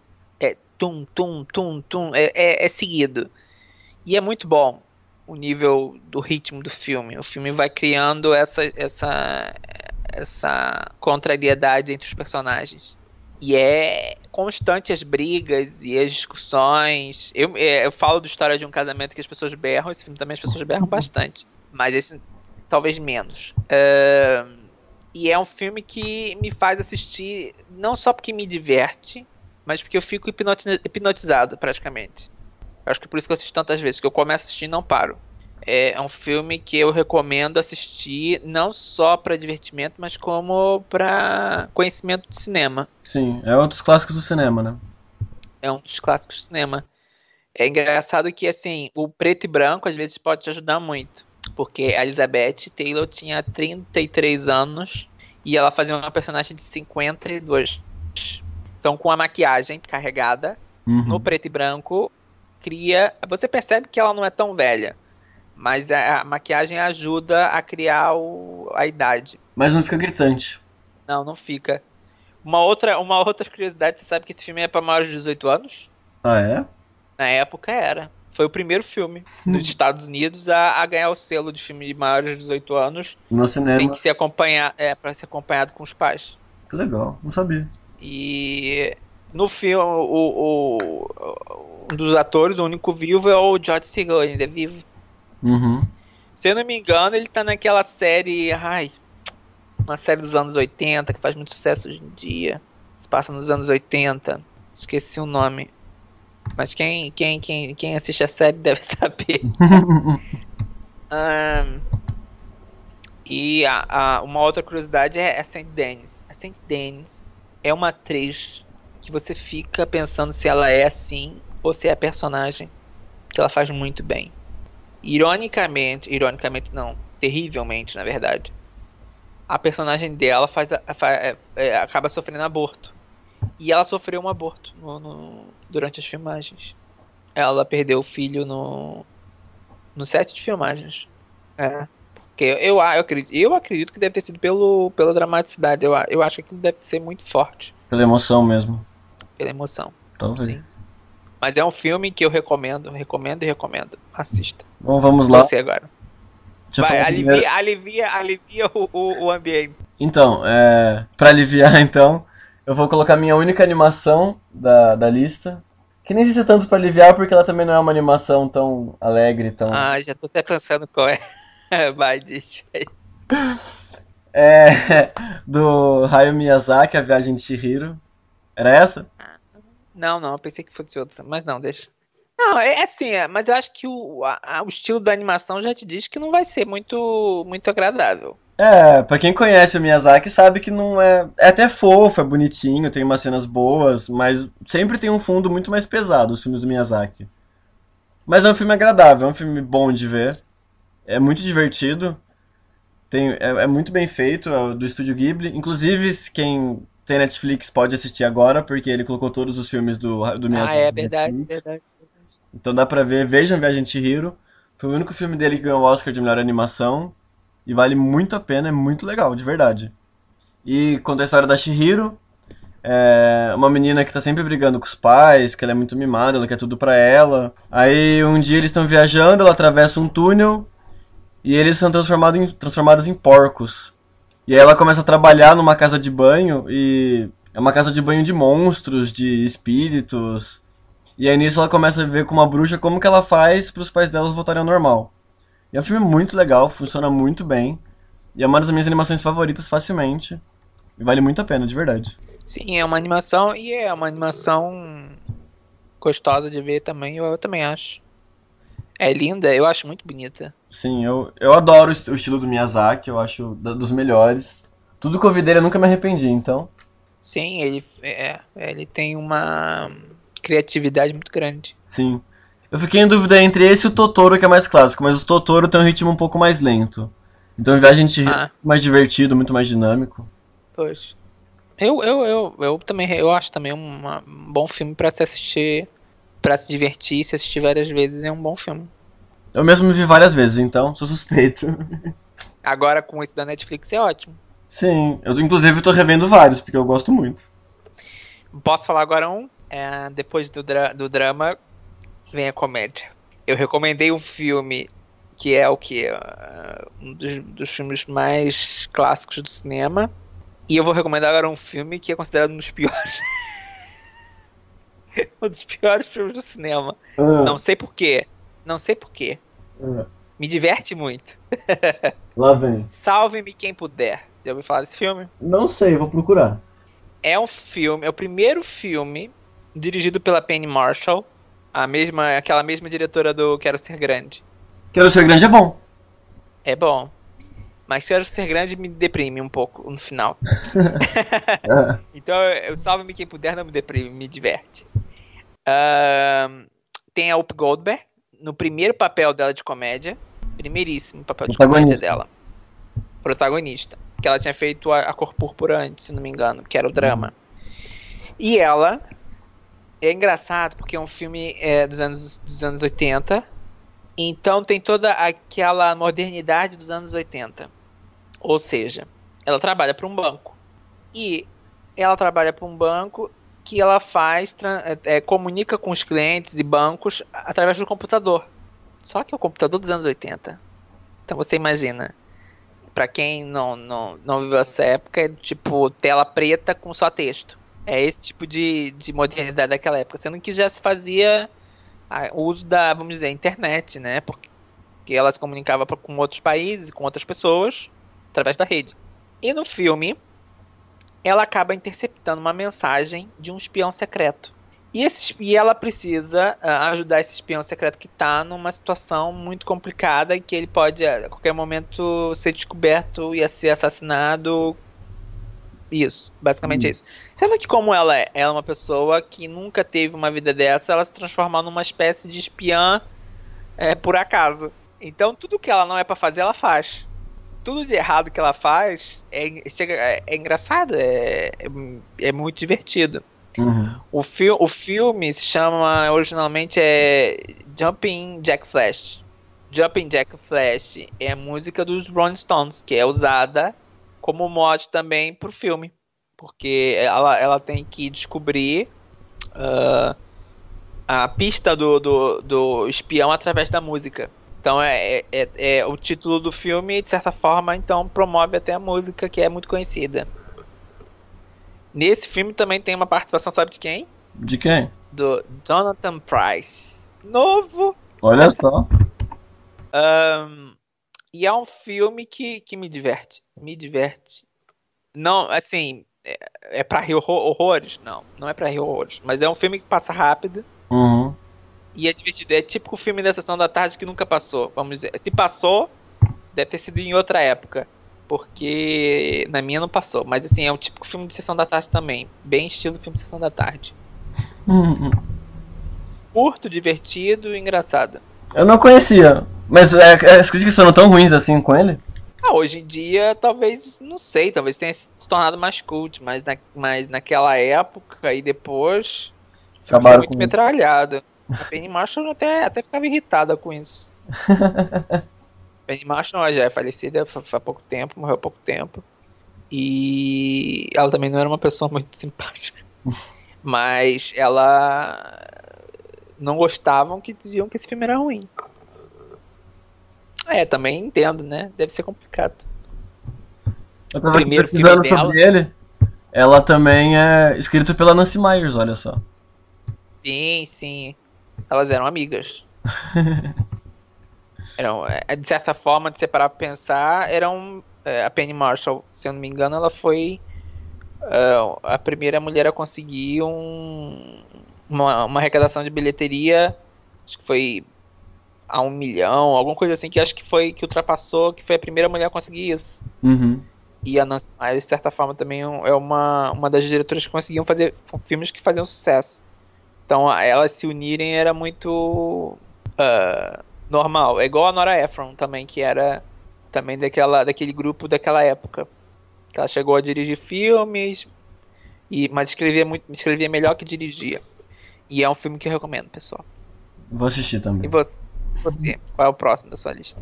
Já que na minha lista a outra foi o- a única animação, agora vai ser o único nacional. Eu pensei. Eu não botei filme nacional na minha lista. mas ainda bem que você botou. Ótimo. Eu ia colocar o Altura Compadecida, mas falei, ah, todo mundo já viu. Eu tô comparecido, eu acho que é bom de assistir, mas já. É, quem não viu vai sei lá, ver. eu acho que é pouco. É. é. Mas eu, É. mesmo assim eu falei, ah, vou falar outro do Guerra Reis, então eu vou vir com Lisbela e o Prisioneiro. Ah. Também com o Celton Mello. Você também não gosta? Não.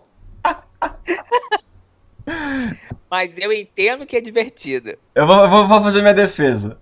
Defenda. Mas eu entendo que seja divertido o filme.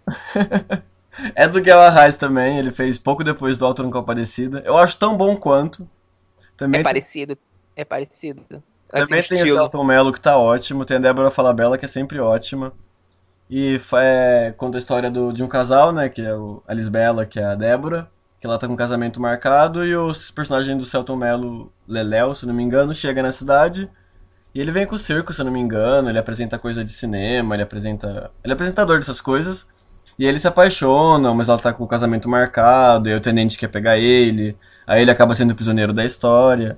E é muito bom, Renan. É uma comédia romântica brasileira que É, funciona muito bem. É eu lembro da música. Eu lembro que aquela música fez um sucesso do Caetano Veloso. Ai, essa música tocou tanto. Qual que é?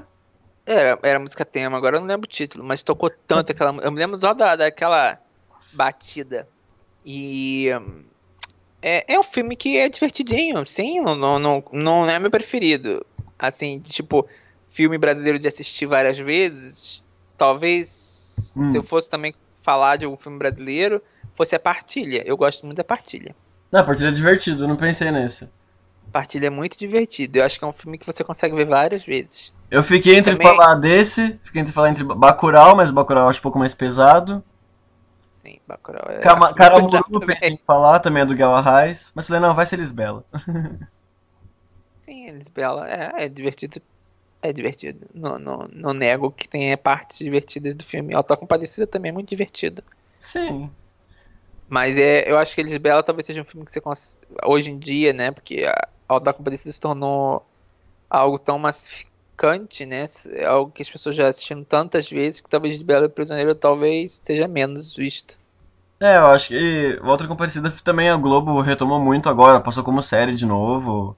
Então, pra quem gostou, ir atrás de Lisbela vale muito a pena que vai gostar bastante também. Sim, é, é, um, é um filme divertido. E quem quiser ver a partilha também. Veja a partilha também que também vale a pena. um dia a gente faz uma lista de filmes nacionais também pra ser justo. De verdade, acho bom só filmes nacionais, olha que legal.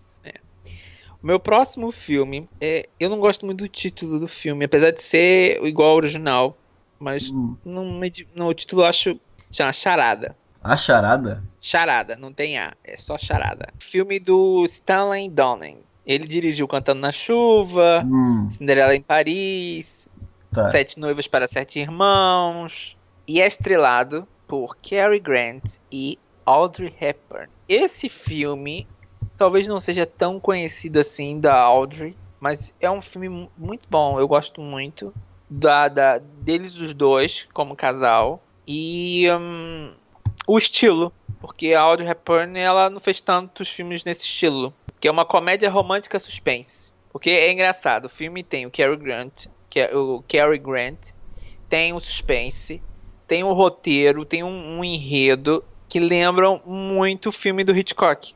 Parece um estilo Hitchcock, Hi- Hitchcockiano, vamos dizer assim, o filme. Tanto que muita gente na época achou que o filme fosse dele. E não era. Então as pessoas dizem que é o melhor filme do Hitchcock e o Hitchcock nunca fez. é, é assim, o filme conta a história ah, da, da Regina, que é Audrey, Hum. que ela acaba ah, sofrendo várias sequências de hum, sustos depois que o marido dela, que ela não tem muito conhecimento quem seja, a vida dele mesmo, aparece morto. Hum. Nisso, nessa- nesse período de, de funeral e descoberta, três pessoas acabam acusando ele de ter roubado algo muito importante deles. Os três ameaçam ela. Se ela, caso não entregar, mas ela não sabe o que é, entregar o dinheiro, a, a importância que eles querem, ela vai ser morta. E nisso aparece o, o, o Cary Grant que ajuda nela nesse contexto e os dois começam a, a ir para os mais vários lugares de Paris. É muito bonito porque o filme usa também bastante. eh, esse já é diferente de Surpresa do, do Coração. Charada usa hum, as locações dos anos 60. Então é tudo muito bonito Uhum. com aquela, com aquela imagem daquela época. Ah, e é um filme que me diverte muito. Além de ter o suspense, tem aquela, aquela, aquela pergunta quem é, fica durante o filme, tipo, pra você tentar descobrir. Tem várias, várias coisas. A Audrey Hepburn tá, tá super divertida. É, é engraçado a Audrey Hepburn fazendo cara de, de susto. É muito engraçado, ela assustada. É, é bem engraçado. Uma curiosidade é que ela tinha mais ou menos 30 anos, um pouquinho mais. E o Cary Grant devia ter quase 25 anos a mais que ela. E era o par romântico dela no filme. E funcionou? Sabe por que que funciona? Hum. Porque a, a carreira da Audrey Hepburn é pautada por atores mais velhos que ela pra fazer par. Verdade. Cinderela em Paris Uhum. era. Sabrina era. Minha Bela Dama era. Todos os atores eram muito mais velhos que ela. Sim. Algo, eu acho que isso aí isso foi uma. uma- isso- isso, por muitos anos foi assim em Hollywood que os atores, quanto mais velhos, ganhavam papéis, enquanto mulheres mais velhas não. Então as mulheres mais jovens é que faziam par. Uhum. Uma outra curiosidade é que esse filme atualmente está em domínio público, acredita? Tem tipo no YouTube então? Talvez Se tenha. você, a- você acaba por achar, sabe por quê? Hum. Porque parece que quando foram fazer a, a o dos, dos direitos autorais, eles não incluíram no, no- o texto daquele direitos reservados e coisas assim. E como a, a- a lei, a lei americana mudou só depois dos anos 80, em questão de direitos autorais, como o filme não tinha direito, direitos autorais reservado ou, ou marca registrada ou coisa do tipo, Hum. o filme perdeu os, os direitos. Uhum. E hoje em dia tá em domínio público. Eu acho que por isso que tem, às vezes, ah, por exemplo, você encontra DVDs de charada com péssima qualidade. Porque os distribuidores pegam aquela qualidade básica, não pagam, já é domínio Já é público, domínio público mesmo? e acabam ganhando o, o valor. Uhum. Mas é um filme que, olha, suspense estilo Hitchcock, mas não é Hitchcock, é romance, tem Audrey Hepburn, tem Paris, é divertido. Assistam que você que não que não se arrepende, é, é bem bem leve o filme. Leve quer dizer, agora parando pra pensar, tem umas duas ou três cenas que não são tão leves, mas são divertidas. Você, qual é o seu próximo filme? Vamos lá. É... Talvez seja o filme mais dramático que eu trouxe na minha lista. Eu pensei em não colocar, mas acho que é o filme que eu mais vi na minha vida, porque é um dos meus filmes favoritos. Que é O Gênio Indomável, que deu, Ah. Oscar, que deu o Oscar pro Robin Williams de ator coadjuvante. É do Gus Van Sant e deu o Oscar pro Ben Affleck e pro Matt Damon, né, de melhor roteiro original. Foi, foi. Isso naquela época do. que é o filme do. do Harvey Weinstein. Filme do Harvey? É o. o, o do. Dos acu- das acusações de Não, assédio sim. sexual. Ele fez a campanha deles, eu não sabia. Fez, fez a campanha. Foi ele que, que descobriu o filme. Descobriu o filme. Foi ele que a- foi aceito, porque na verdade o, o roteiro desse filme. Desculpa tá, tá interrompendo, mas é porque eu lembrei agora. Não, O fala. roteiro do filme ele foi enviado para vários estúdios. Porque era tipo o roteiro quente da, da, da, da, da temporada. Uhum.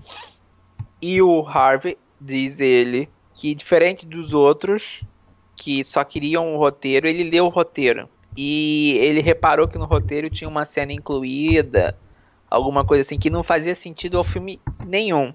Era, acho que era uma cena homossexual, uma coisa assim. Uhum. E ele meio que perguntou pra eles por que que tinha essa cena e ele viu e eles disseram, olha, você foi o único que leu e tal e, e meio que por causa disso também que acabou ele sendo escolhido pra para fazer o filme, não é? Produzir. a empresa dele fazer o produzir o filme. Olha os continua. caras colocando uma pegadinha no meio do filme, do roteiro.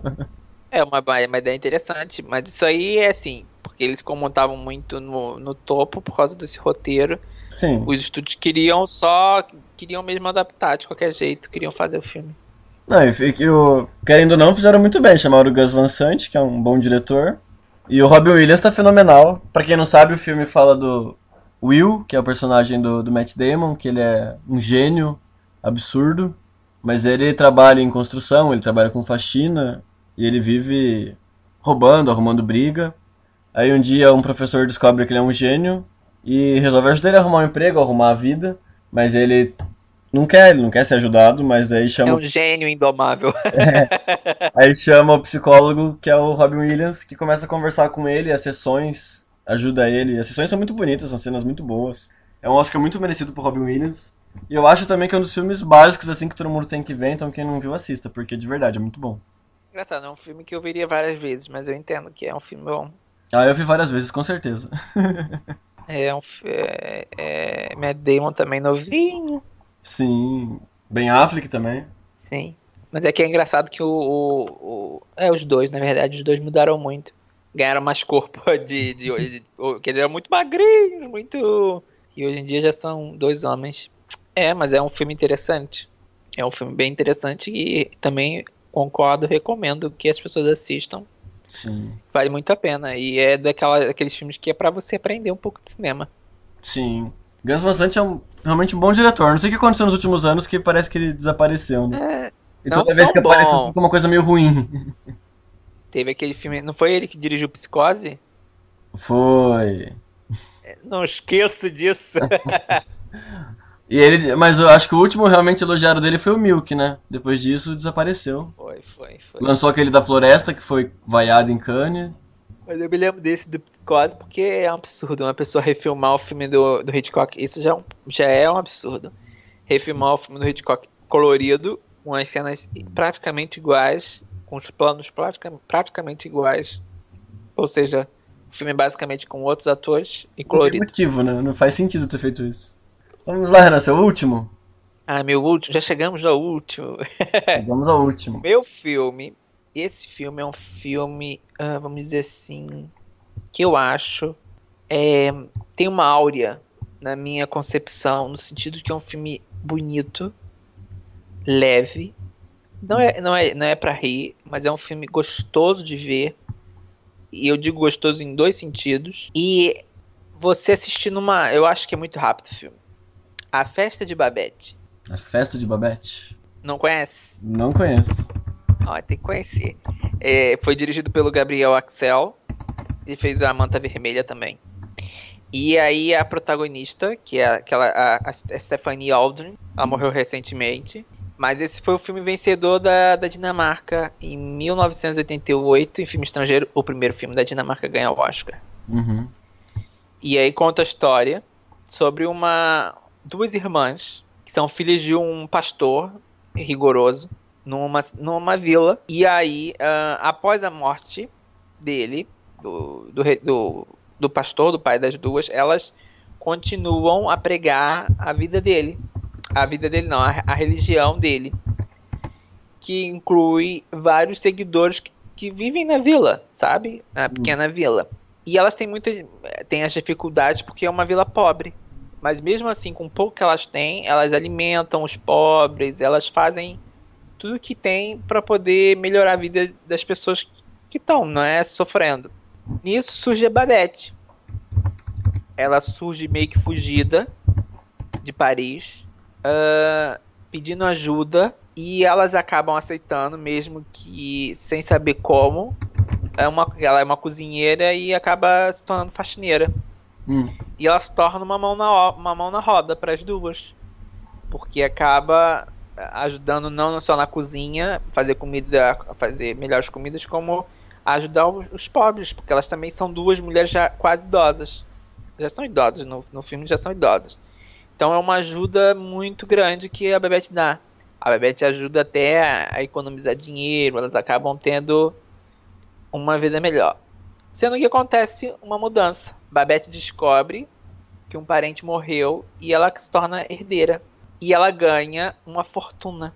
Hum. Nisso, ela acaba uh, indo pegar o dinheiro, volta e ela diz assim: vou oferecer para as duas como agradecimento um jantar, mas um jantar daqueles.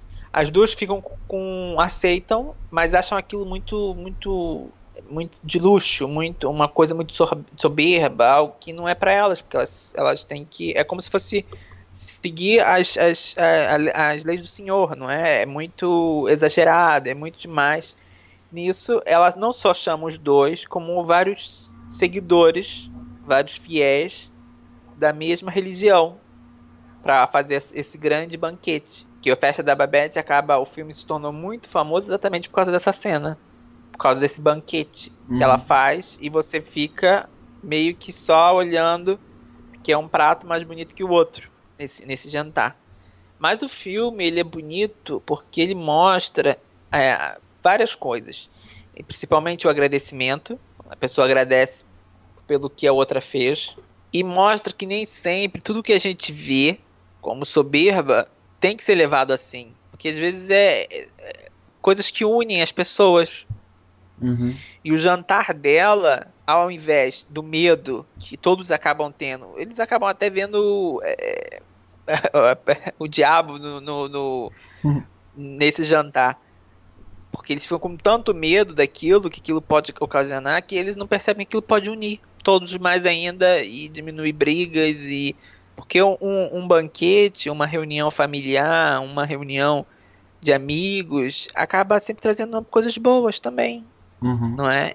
E é exatamente a festa da festa de Babette que mostra, mostra isso. Essa reunião familiar essa reunião de amigos que traz o melhor de cada um ao invés do pior. Uhum. E é um filme e é o filme preferido do Papa. Nossa. Se eu não me engano, se eu não me engano também está entre os 45 filmes, os melhores filmes do, do Vaticano. Que legal. É um filme bem legal. Também. é um filme muito, muito legal, bem leve. É um filme que é assim, entre, é, se você não quer rir e não quer chorar, Fete da Babette é leve. Gostou? E é um filme bonito, eu acho muito bonito. Ok. E é esse meu, meu, meu último filme da lista de filmes para ver, sempre assim, pra de se boa. divertir. De boa. E eu vou falar o meu último aqui agora, que é com um dos meus atores favoritos de filmes de boa, assim. é um dos atores que eu mais gosto mesmo, mesmo ele quase sempre sendo ele mesmo. É o Bill Murray, com o Feitiço do Tempo. Eu pensei em botar o feitiço do tempo na minha lista. Ainda bem que terminei com esse, tá vendo? É, eu pensei em botar o feitiço do tempo. É muito mas, divertido. Assim, ah. é, eu coloquei, não sei porquê. mas, é, mas eu também pensei em feitiço do tempo. Feitiço do tempo é muito divertido. É muito legal, é muito legal. O, o Bill Murray ele faz um meteorologista de um canal de televisão, palavra difícil de falar. que ele fica preso sempre no mesmo, no mesmo dia, que é o dia da marmota, né? É. Que a gente não tem esse dia, mas. Não sei se alguém tem de é dos Estados Unidos. É, mas o, o Dia da Marmota. Não sei se você sabe o que, que é o Dia da Marmota. Sabe, porque você viu o filme. Eu vi o filme. Mas, mas o da marmota é, é exatamente aquilo mesmo, que é se a marmota viu o, a sombra dela e volta para dentro, significa que vão ter mais tantas semanas de inverno. Se ela sai e não vê, ela uh, significa que a primavera vai começar mais cedo. Mas isso tipo é real? Eu não cheguei a pesquisar se era isso mesmo. É real, é real. Ah, o dia da marmota existe, é verdade. Então, ele fica preso nesse mesmo e, dia. Por acaso, rapidinho, abrindo, por acaso esse ano a marmota disse que a primavera começava mais cedo. Tá vendo? Você foi, você foi pesquisar. Ah, sim, é, olha, já é tradição. Vou começar a acompanhar a marmota também. É, porque até é piada, porque assim, se é o dia da marmota, significa que o Bill Murray tá preso em algum lugar. É verdade. Então, o, o Bill Murray é o jornalista que ele vai lá cobrir a saída da marmota. Eu lembro que ele tá muito puto porque ele não quer fazer isso, né? Aí ele começa a acordar sempre no mesmo dia, várias vezes. Até ele, ele gosta da vida que ele tem, né? Essa é. é a verdade. É, até ele conseguir consertar as coisas. E acaba tendo algumas cenas muito engraçadas. Eu sei que é um Sim, pouco humor negro, mas tem umas horas que ele desiste, que ele tenta se matar, que é muito engraçado e funciona muito bem. Porque, é, porque eu acho que é aquilo. Uh, se você pudesse tá sempre no, voltando no tempo, como é que você ia fazer? E é, é, acho que a questão é você saber aproveitar o tempo que tem. Independente se é o mesmo. Eu acho que o filme é. A moral do filme eu acho que é essa. Independente se o tempo volta sempre pro mesmo dia, como é que você vai aproveitar esse dia? Sim. E ele exatamente mostra isso, que é saber. Ele, ele descobre, na verdade, porque ele não sabe isso. E vai descobrindo com o passar do tempo como aproveitar o, o mesmo dia. E é muito legal. Funciona muito bem, é um filme muito divertido. E, e tem foi... aquela Andy, Andy McDowell, Andy Mc, que é a mesma do Quatro Casamentos e um Funeral. Sim, a Andy McDowell. É. É. E é muito legal, eu recomendo muito. Já vi várias vezes também. Sempre que passava eu tava vendo e é muito legal. Vejam. É, é, dirigido por aquele amigo dele, não é? Não, dirigido não. É, é dirigido ou roteirizado? Roteirizado eu tenho certeza que é. É do Harold Que é o do Caça Fantasma. É, do Ghostbusters, esse mesmo, de óculos. Isso, de óculos. Ele mesmo. Foi ele, ele, ele dirigiu mais alguns filmes depois. Sim, sim. E ele morreu, né, recentemente também. 2014 aqui, no, é, no Google 2014. Eu falo recentemente porque para mim recentemente 10 anos é recentemente. É... e, ele, e ele tinha a história de fazer o Caça-Fantasmas, né? E como ele não morreu, não é? Caça-Fantasmas também eu recomendo, viu? Muito legal. É... Agora eu tô pensando, um ou dois? Acho que um. Você chegou a ver a outra versão? Com as moças? Com a Melissa McCarthy? Eu vi, e é uma merda. Desculpa. Não é bom o filme. Eu não achei é porque um pouco são quatro mulheres. Eu me diverti, eu achei, eu achei longo. Mas tá tudo Não é porque são quatro mulheres, não tem nada a ver com isso. Eu acho que o roteiro não é bom. Não, não é nada roteiro, eu, eu, E eu não gosto de filmes que fingem que outros não existem. Quando você. Quando, Sabe? Ela é, é, é do tipo participações especiais dos caça-fantasmas fingindo que são outras pessoas. Não gosto disso. Não gosto. Sim. Eles podiam fazer eles mesmos, não ia ter mal nenhum. Exatamente, exatamente. Podiam ter feito participações especiais como os personagens. Tanto que eles já resetaram de novo, né? Ia sair um, mais um agora esse ano, mas pelo visto. É, eles já, já mudaram a data. Era com, com o Paul Rudd, não é era? Esse novo agora? É, pro pro, pra março do ano que vem. Ah, e com o Jason, e do Jason Reitman, gosto muito dele. Já quero ver. Tem, é. Vamos ver se vai ser, vai ser bom, não é? Não, não né? sei, eu vi o trailer e achei, achei estranho. E o Bill Murray tá de volta. Sim, sim. É, basicamente acho que todos vão é. aparecer.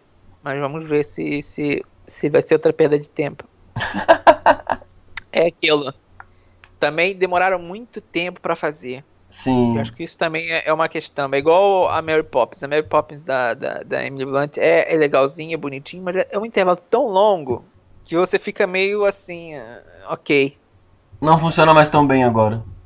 Exato, e os efeitos especiais, os velhos são bons. É. São ruins e bons. Você acaba vendo os novos, são bons demais. não sei, não parece que não segue a mesma era pra ser meio mas, ruim. É, mas olha, o Feitiço do Tempo. Assista. É verdade. A última recomendação. Foi daí, foi daí que veio muitos aqueles filmes de voltar no tempo.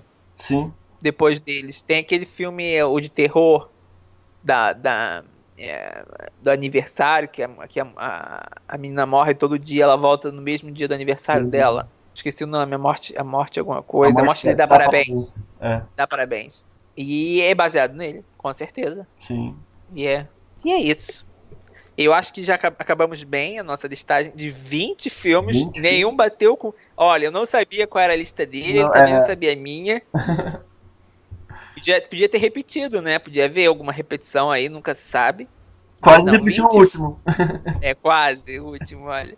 Mas, ó, 20 filmes para você assistir em casa, se divertir, para passar o tempo, para ser leve. Sim, são menos filmes... talvez um outro. ah, mas são filmes diferentes também, né? Mas são filmes diferentes, são filmes para você esquecer uhum. e abstrair muito. Isso aí. E é isso, pessoal. Voltamos então na próxima semana com mais podcast do Termômetro Oscar, a hora da temperatura. Tchauzinho, pessoal. Tchau, gente. Até.